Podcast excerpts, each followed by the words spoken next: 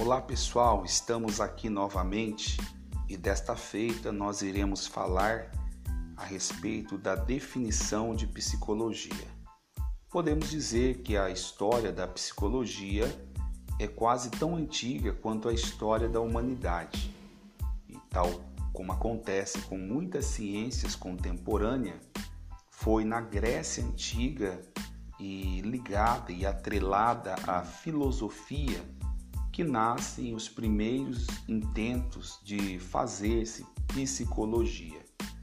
A palavra psicologia ela vem do grego, que é a união de dois termos, psique, que significa alma, e logos ou logia, que significa estudo.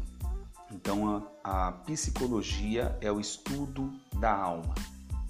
A psicologia surge como intento de se compreender a alma humana e por isso está originalmente atrelada, ligada à filosofia e também à teologia.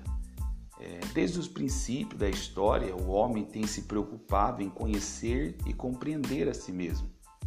Sócrates, filósofo grego, disse uma frase há 400 anos antes de Cristo é muito conhecido entre os estudantes de filosofia, né? Ele disse: Conhece-te a ti mesmo.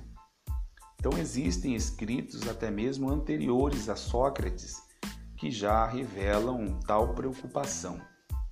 A Bíblia, por exemplo, é um livro que contém muitas narrativas na qual se colocam questões de caráter psicológico, como por exemplo o livro de Jó e os Salmos. Apesar da preocupação em conhecer e compreender os aspectos psíquicos da vida do homem ser muito antiga, a psicologia como ciência tem se desenvolvido mais intensamente nos últimos 100 anos. Por esta razão, nós vamos dividir a história da psicologia em três etapas.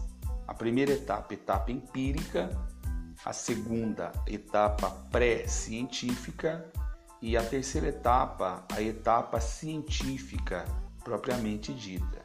Então, logo mais nós estaremos falando desta etapa empírica e qual é a conexão que ela tinha com a filosofia grega, tá ok? Até mais, até, até breve.